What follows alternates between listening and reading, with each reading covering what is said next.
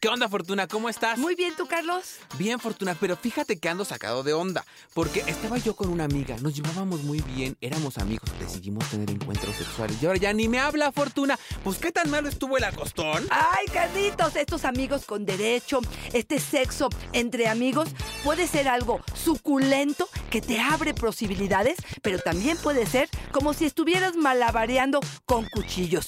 ¿Se puede salir bien librado? Difícilmente. ¡Comenzamos!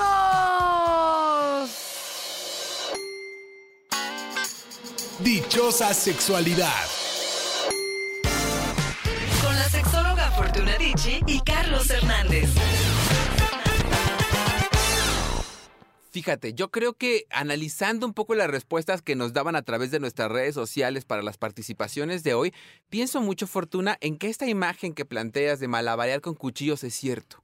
Y creo que mucho de este ejercicio del malabar tiene que ver con nuestra habilidad para malabarear con esos cuchillos. Y no todos sabemos hacerlo bien ni salimos bien librados. Como Nora, mi experiencia con amigos con derechos es que siempre se clavan. Sí, Fortuna. Acabamos clavándolos el cuchillo. Exactamente. Y fíjate, voy a, a propósito de esto, me gustaría darte una investigación que me parece que es, bueno, a propósito de ello. Helen Fisher es una reconocida investigadora del Instituto Kinsey, nos dice, sí es posible enamorarse tras un buen sexo. Según esta autora, por un lado, la estimulación de los genitales activa la producción de dopamina, un neurotransmisor que implica el amor romántico. Y por otro, el orgasmo que libera la oxitocina y la- las vasopresinas son hormonas relacionadas con el apego. ¿Qué nos dice esto? Que probablemente en un primer encuentro pues esté más o menos, pero un segundo y un tercero y un cuarto, de alguna manera, Helen Fisher afirma, sí podemos enamorarnos, incluso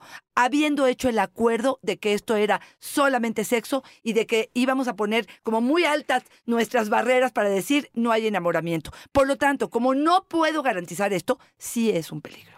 Fíjate, yo pienso que tanto biológica como socialmente está todo dispuesto para que la cajeteemos, ¿no?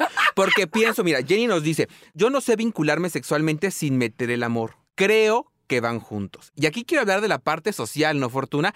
Una de las promesas del amor romántico con las que se ha justificado el terrible, sucio, puerco sexo y delicioso es el amor. El amor le mete el dulce, el amor le permite, como es por amor se vale todo, y entonces el sexo es. lo avala. Exacto. Y yo digo, ya crecimos con esta idea. Y si aparte le sumamos lo que nos acabas de decir de todas las hormonas, de todas las sustancias que en nuestro cuerpo se despiertan cuando tenemos el encuentro sexual, está todo puesto para cagarla, ¿no? Exactamente, exactamente. Creo que tenemos que tener mucha madurez, mucha flexibilidad, mucha apertura para que realmente esto funcione. Déjame decirte primero que sí funciona del sexo entre amigos, ¿no? Obviamente es un sexo pareciera más constante. Yo puedo, tú puedes, entonces estamos como listos para hacerlo.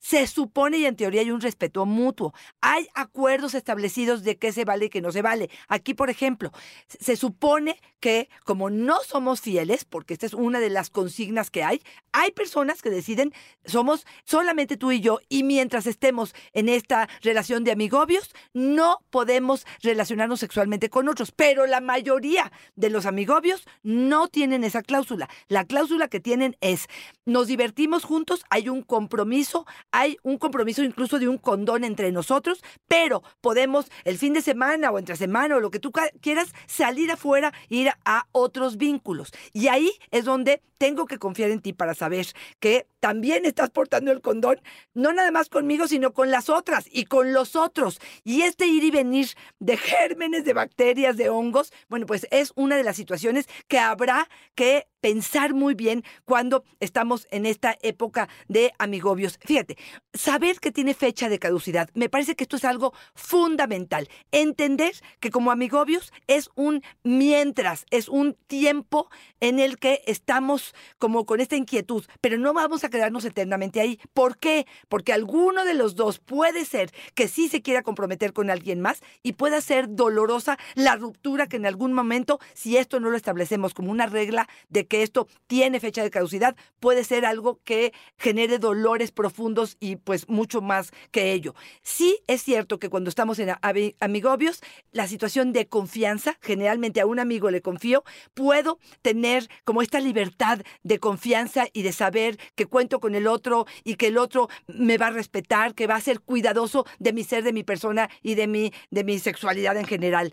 Por supuesto que con los amigobios también probamos cosas nuevas. A lo mejor con mi pareja que voy construyendo, no me atrevo tanto, pero como este es mi cuate y tengo la posibilidad de que si leí algo, si escuché algo, si vi algo y se me antoja como explorarlo, pues eh, aterrizarlo en mi vida, probablemente esto también sea una ventaja, ¿no?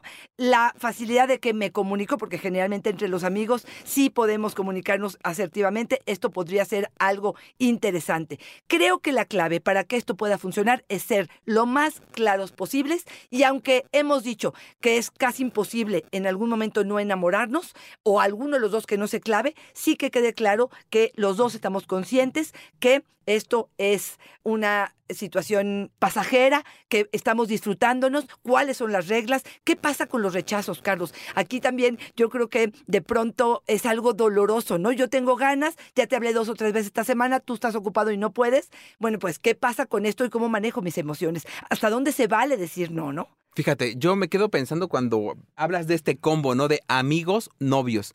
¿No será que entonces el vínculo funciona porque nos damos tiempo primero de desarrollar un vínculo afectivo intenso y luego ya nos vinculamos sexualmente?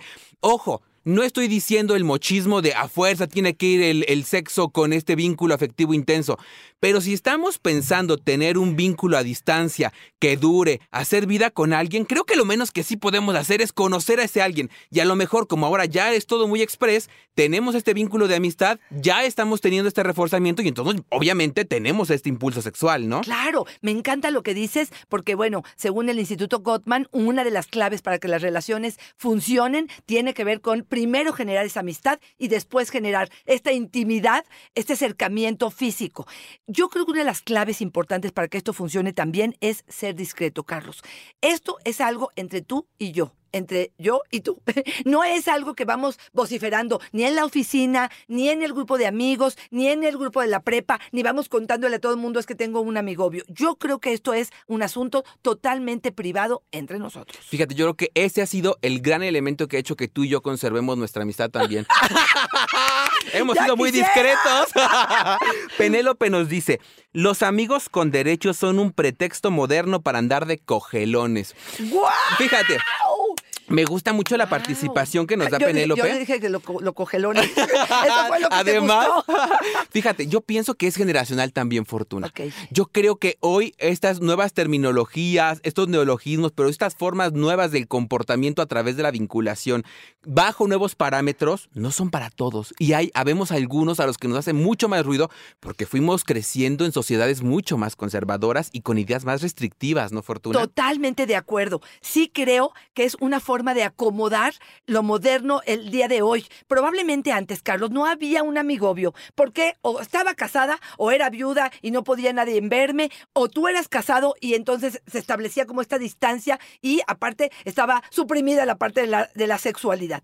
Hoy ya hay cuántas personas que viven probablemente este, una maternidad, una paternidad compartida, pero no tenemos ningún vínculo importante o ninguna etiqueta que a lo mejor a lo largo de nuestros 80 o 90 años de vida probablemente van a, van a pasar muchas épocas en las que lo único que quiero es una vida sexual, pero sin tener que ponernos esa etiqueta de novios, porque además ni te quiero presentar con mi familia, ni eres afín a mis valores, pero somos buenísimos en la cama Claro. y nos disfrutamos y nos gozamos en ese sentido. Pero sí creo que para algunos esta mirada observadora y crítica y de juzgar es, sí, es un perfecto pretexto para coger. Pues sí. Y fíjate, Sí. ahora que hablamos justamente de esta temporalidad de los, y, y de las diferencias de generación, Ronaldo, ojalá en mis tiempos hubiera sido mejor visto eso de los amigos con derechos. Habríamos probado lo suficiente antes de casarnos y no tendríamos ganas de nada después. Fíjate. Le doy un punto al Ronaldo. Sí, Fortuna, sí, ¿no? sí, sí, me sí. parece. Exactamente. Claro. Sí me parece que cuando vamos solamente con la primera experiencia, porque así lo, manda, lo marcaban los cánones de las buenas costumbres,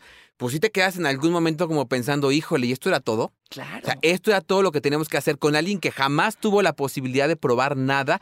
Entiendo que habrá algunas personas que tengan grandes experiencias con esto, pero me parece que a lo mejor sí estaríamos privándonos de algo, ¿no? Claro, y aquí uno de los aspectos que me sigue pasando en el consultorio, Carlos, y que sigo viendo es estas mujeres que dicen es que me usó. ¿No? O esta desventaja que sentimos en los amigobios de que de pronto, pues pareciera que el que se más enriqueció de esto fue él, porque ella se quedó colgada, porque no hubo un compromiso hacia ella, porque no le puso el anillo. Y yo digo, de verdad, pareciera que este vínculo solo se beneficia a uno. Y si es así, habrá que revisarlo. Habrá que ver si tú estás teniendo orgasmo, si estás teniendo el Claro. beneficio, si estás encontrando el ganar-ganar, si te estás sintiendo bien con lo que estás viviendo. Porque si nada más estás ahí para ver si se engancha, para ver si se enamora, para ver si me quedo embarazada y entonces se queda cerca de mí, me parece que es una muy equivocada forma de acercarnos a esto, ¿no? Oye, y fíjate, yo siento que cuando hablamos de amigos con derechos y de que, de que se clavó alguien de este vínculo, de esta forma de vincularnos,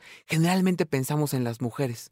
Que son las mujeres quien, pues, por esta promesa romántica más se meten y los hombres, ya ves que somos bragados y somos libres, pues no nos clavamos en esto. Pero ahí tienes a Lenin, ¿eh? Lenin, yo me clavé muchísimo con una chica con la que solo tenía sexo. Ahora ella no quiere nada y yo estoy desesperado insistiendo. Fíjate, bueno, pues sí, pareciera que ahí la dopamina, la oxitocina y todo lo que le Tenemos pasó. lo mismo. Tenemos lo mismo, vivimos en lo mismo y bueno, pues yo creo que repetir esas experiencias placenteras finalmente nos pueden hacer llegar a pensar o a querer o a desear que esto se mantenga más tiempo juntos. Otra de las cosas que la pongo en duda y que creo que es bien complicado cuando estamos adentro es si puedes exigir fidelidad, exclusividad o puedes celar, ¿no? Porque de pronto empiezan como muy intensos y muy pasionales y nos estamos viendo, pero resulta que tres veces me cancelaste y yo digo, pues ¿con quién estás saliendo? Y entonces empieza el gusanito a decir, híjole, pues me estoy sintiendo como hecho a un lado de pronto, o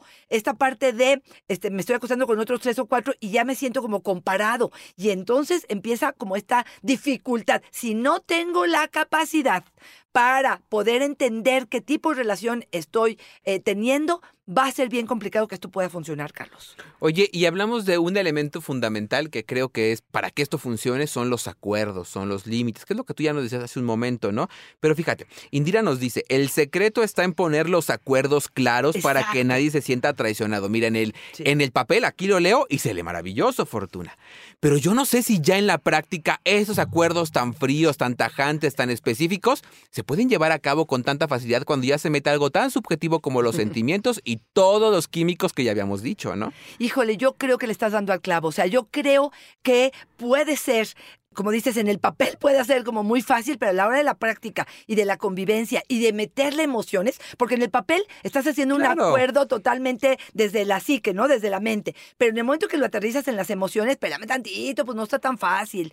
Claro, puede ser una buena experiencia, puede ser un tiempo, puede ser que te comprometas a ciertas cosas, pero a lo largo de la historia lo que nos han dicho y cuántas películas de Hollywood que nos muestran que al final terminaron enamorados. Entonces, sí, sí puede ser una forma de probar, sí puede ser algo que estemos experimentando, sí puede ser algo que nos aporte, sí, en general yo diría que tiene fecha de caducidad, que si no involucra sentimientos, que si eres de las del amor romántico o de los que entregas el corazón a la primera, me parece que esto no te funcionaría. ¿Para quién sí funcionaría? Para personas que tengan muy claro y que puedan separar, por ejemplo, el amor y el sexo, evidentemente, que entiendan que esto es pasajero, que puedan disfrutar de este vínculo mientras está sucediendo, que tengan claros, en teoría, los aspectos que pudieran tener para que esto funcionara y por ahí me voy. Fíjate, y a mí me encanta lo que nos plantea Dorian, ¿eh? Yo siempre he preferido los vínculos donde no se meten sentimientos, solamente sexo. Pero ¿qué haces cuando ya te enculaste? Claro.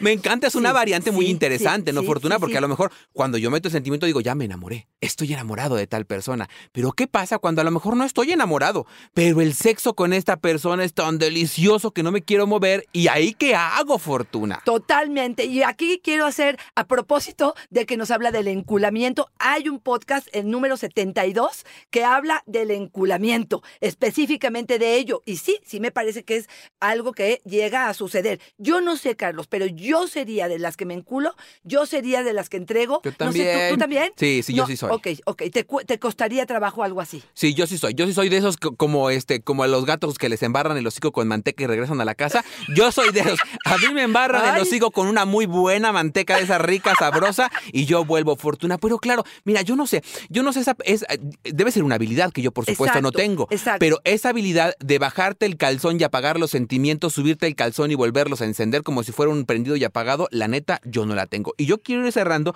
justamente con lo que nos dice Luna. Yo ya me conozco. A mí no me funciona. Si el niño es chillón, ¿para qué le mueven la cuna? Prefiero no exponer mi salud emocional porque ya sé que siempre me enamoro o me enculo. Me gusta mucho Fortuna Sí, porque sí, sí. así como decimos, sí, hay la posibilidad y sí también hay buenas historias porque ya acá nos decía Lorena, mi actual esposo era mi amigo con derechos, pero empezó a crecer el vínculo y ahora nos amamos y somos pareja. Fíjate, ahí sí se le dio. Fija, exactamente. Y puede pasar. Y puede ser que haya gente que tenga experiencias maravillosas, pero tiene que ver con un autoconocimiento, fortuna. si yo ya sé que me enamoro con que me canten el primer cielito lindo, Claro. ¿para qué chingados voy y me meto en un lugar donde me voy a complicar? Totalmente, totalmente de acuerdo, Carlos. El autoconocimiento como parte fundamental. Y la otra que me gustaría dejarles que se queden pensando nada más es si los amigobios se ven igual al hombre o a la mujer que están en esa relación. Porque de pronto siento que somos muy críticos y señalamos a esa mujer que es una zorra, que es una eh, promiscua, pero ese hombre, ese hombre está manteniendo una amigobio, ¿no? Porque resulta que cuando te desnudas ante la nueva pareja y le dices, sí, he tenido amigobios, pareciera que el concepto con el que me mira el otro es distinto si soy mujer y si soy hombre. Y a mí me parece importante decirlo también, Fortuna, no son los mismos acuerdos, no, es la misma expectativa de género que se está esperando de uno que, que el otro, y por eso es importante también mirarlo desde una forma compasiva. Fortuna, si yo estoy en un vínculo que no está yendo para donde yo quiero ir, si yo estoy en un vínculo donde tal vez yo estoy enculado y la otra persona, la neta, ni me tira los chicles, donde yo siento que estoy dando más que la otra persona, Fortuna, tú nos puedes echar la mano. Un poquito de amor propio, poner las cosas en orden, poder apapachar tu proyecto de vida y saber qué quieres, a qué tienes derecho en la vida, me parece que en el consultorio podríamos armarla. Me encantaría hablar contigo. Arroba Fortuna Dichi es mi Twitter, Fortuna Dichi Sexóloga es mi Facebook y en Instagram estoy como Fortuna Dichi. Carlos, ¿a ti dónde te encontramos para una sesión terapéutica? Ahí me encuentran en Facebook como yo soy Carlos Hernández, en Instagram como El Sexo con Carlos y en YouTube como Háblame Claro. Fortuna, ha sido un placer estos años tener una amistad tan en secreto, tan firme, tan... Oye, estás puede venir a, a balacearme el zaguán de mi casa tu marido. Te quiero, Carlos. Un placer como siempre. Bye bye.